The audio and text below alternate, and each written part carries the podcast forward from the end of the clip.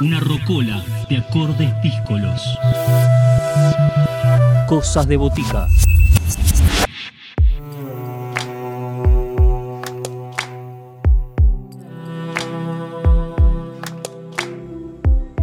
Momento de conocer en Cosas de Botica el Puente Infinito. Este es el trabajo que nos acerca hoy Gabriel Ventura Gulli, músico, cantante y compositor, que está llegando hoy a este programa con El Puente Infinito, un disco que él mismo define como algo que donde se permitió que la música no siempre esté intervenida por su voz cantada. Es un disco donde explora sonoridades del piano y donde vamos a escuchar cómo, cómo va recorriéndolo de la mano de Gabriel acá en este programa.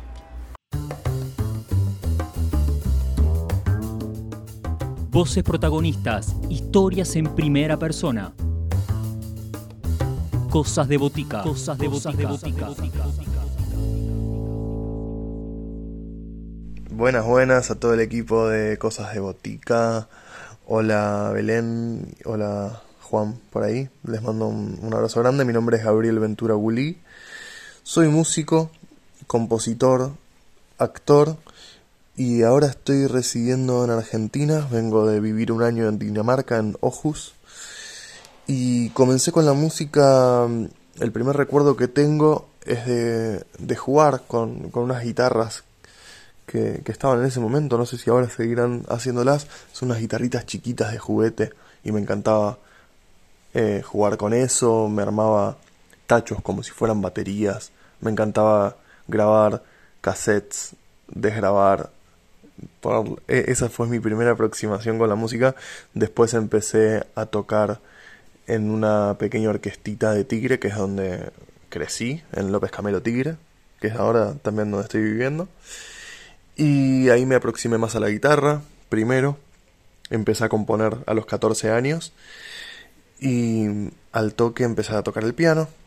Así que, que ese fue mi, mi comienzo y mi aproximación con la música. Siempre desde el juego, desde la indagación y desde la creación. Porque desde que ya empecé a tocar algunos acordes, se me dio por, por componer. El 12 de noviembre estrené el primer disco bajo mi nombre que se llama El Puente Infinito es el primer disco que saco bajo mi nombre, Gabriel Ventura Gulí, pero ya vengo editando hace más de 10 años discos. Primero con Catalina, que fue mi primer proyecto solista, entre comillas. Después con A-Rocker, que tengo tres discos.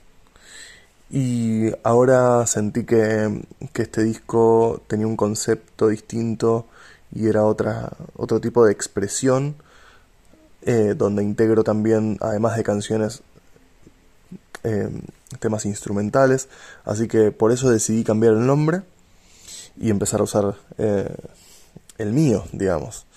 Y la característica que tiene este disco es, bueno, justamente, además de tener temas instrumentales entremezclados con canciones, es que está atravesado principalmente por el piano como instrumento principal y por las cuerdas.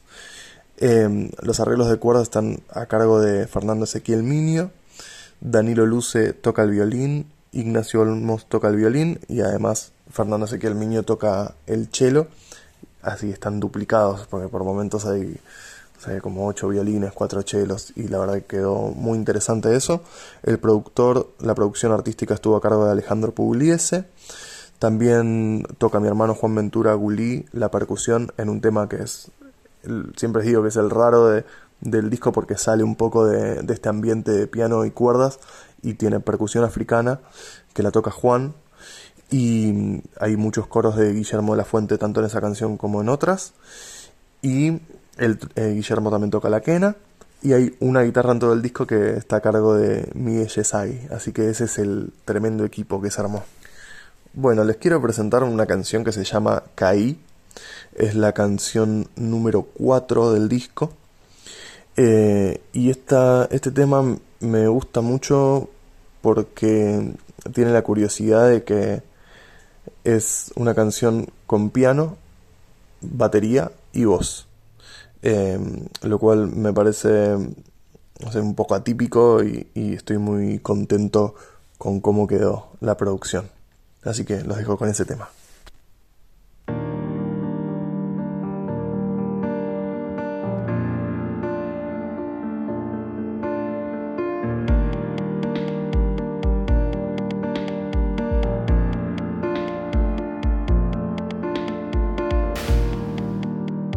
Caí,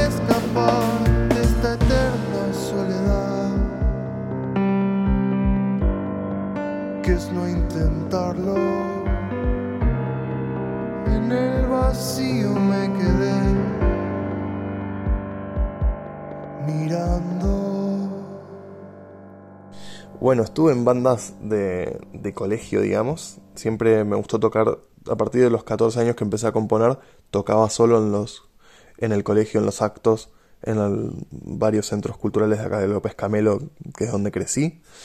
Y mm, en ese momento, a los 14 más o menos, tenía mis dos primeras bandas. Una se llamaba la Henry Ford Band, que era porque muchos de los chicos que eran más grandes que yo iban al colegio de la Ford y tocábamos covers de rock nacional. Y en paralelo tocaba em, en otra banda que se llamaba Rock and Roots.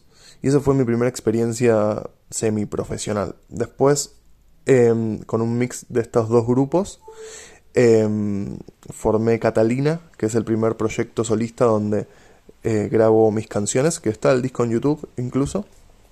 Y pegado a eso, a los 19 años, eh, armé mi proyecto solista posterior que se llamó A-Rocker, donde edité en 2013 Cuantos por despertar.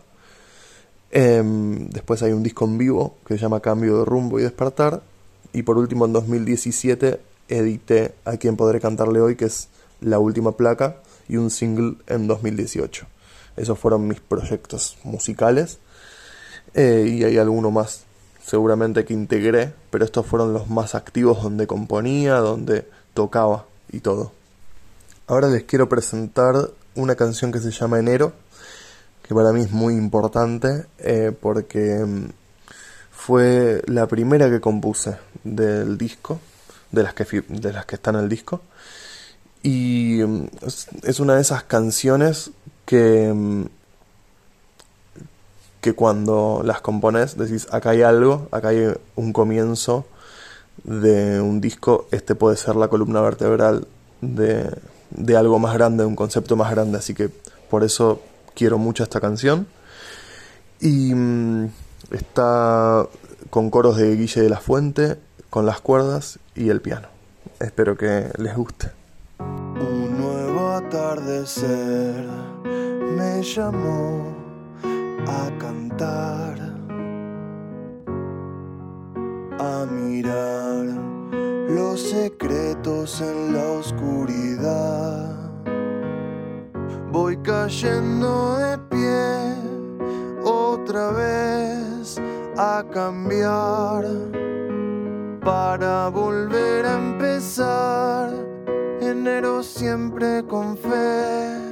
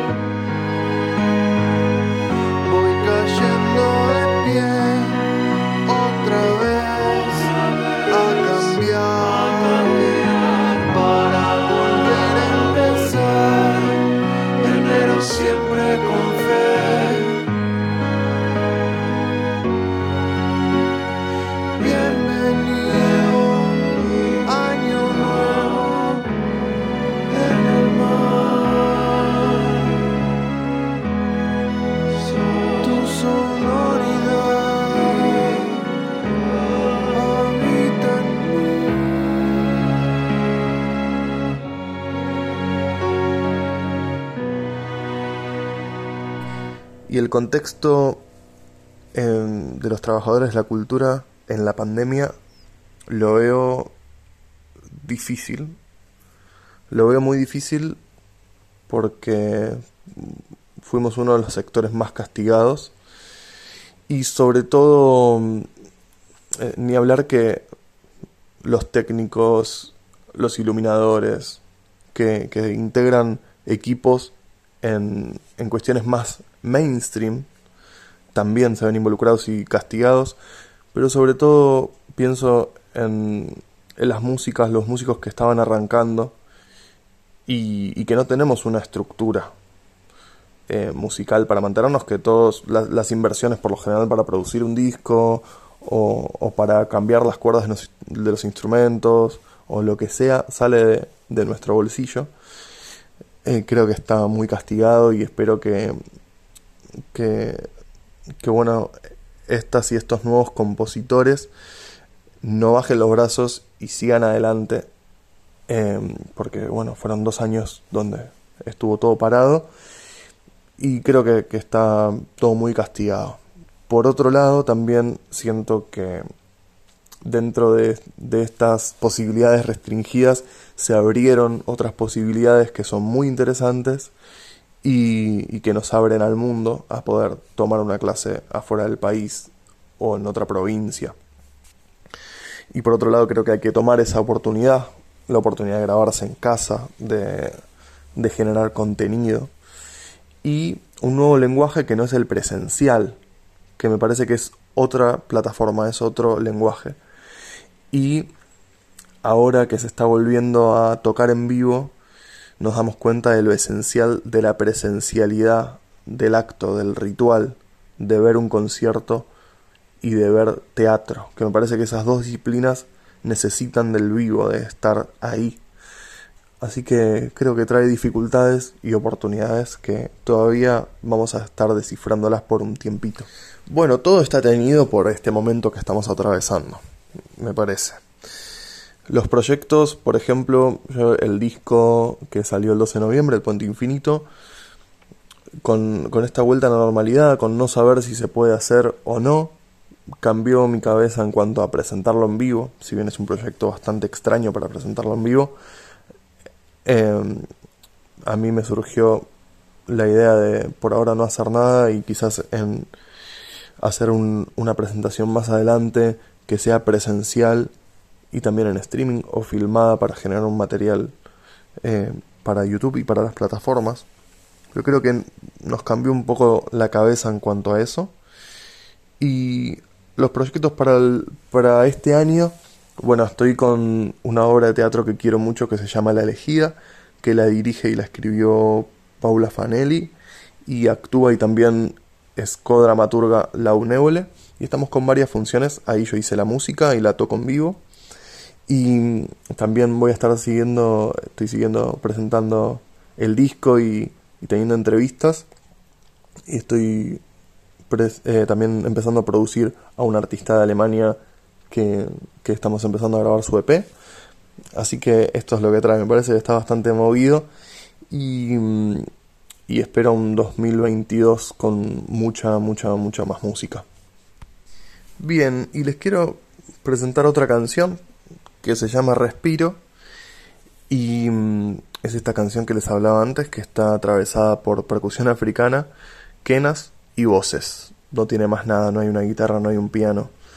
Así que me parece eh, interesante porque rompe con el ambiente de piano y cuerdas. Se llama Respiro y habla sobre esas metas inalcanzables que a veces nos ponemos sin mirar dónde estamos parados. Así que, bueno, a ver qué, qué les parece. Sueño alto nunca llega si miras el horizonte sin mirar al lado. Toda orilla es río desde el vamos.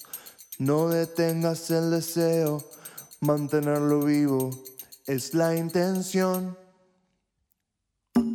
Bien atento y aprendiendo, avanzando de a pasitos pues a veces se desvían sin sentidos. Va perdida su cabeza y se olvida del destino. Va perdida su cabeza y se olvida del destino. Arriba bailan nubes de humo. Arriba Semillas que regué. Semillas. Y hoy respiro. Arriba bailan nubes de humo. Arriba bailan semillas que regué y hoy respiro.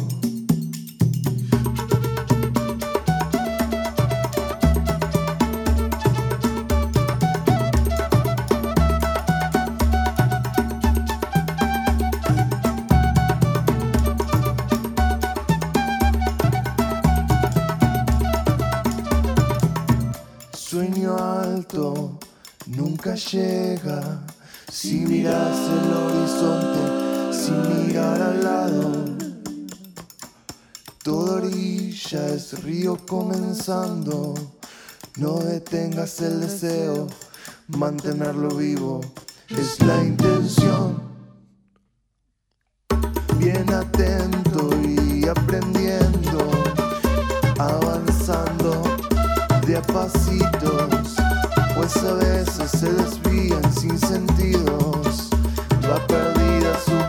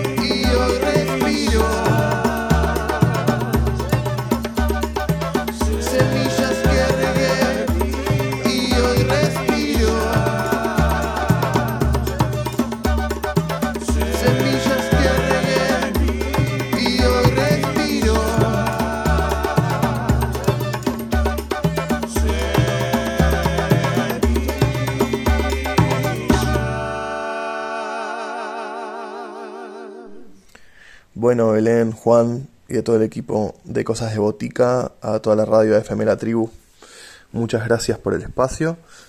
Eh, me quiero despedir presentando una canción, en realidad es un instrumental que me inspiró muchísimo, en realidad me inspiró todo el disco que se llama Everyday Life, es de Coldplay, es un disco que salió en 2019, salió con un streaming eh, cuando no era normal eso, está filmado en Jordania y fue la musa para mí, para el impulso para grabar El Puente Infinito. Ahí decidí hacerlo en un, en un momento donde no era el momento adecuado para grabar. Yo me estaba yendo a vivir a Dinamarca a los tres meses, o sea que tuve que preproducir, grabar y todo antes de en ese tiempo que es muy acotado. Así que les quiero presentar la intro de Everyday Life, que es con cuerdas también y se llama Sunrise. Así que espero que puedan conectar ahí con, con la sonoridad de, del disco y si no, si les interesa o no escucharon ese disco, vayan y vean el, el vivo en YouTube o escúchenlo porque es realmente muy, muy lindo y muy inspirador.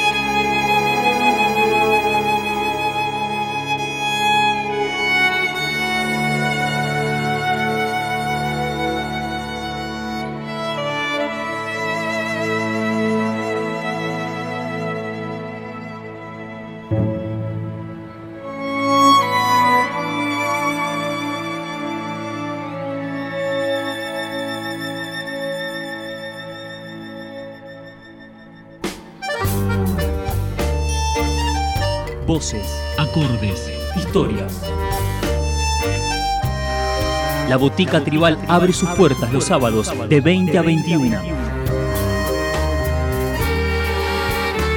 Cosas de Botica. Bodega de variedades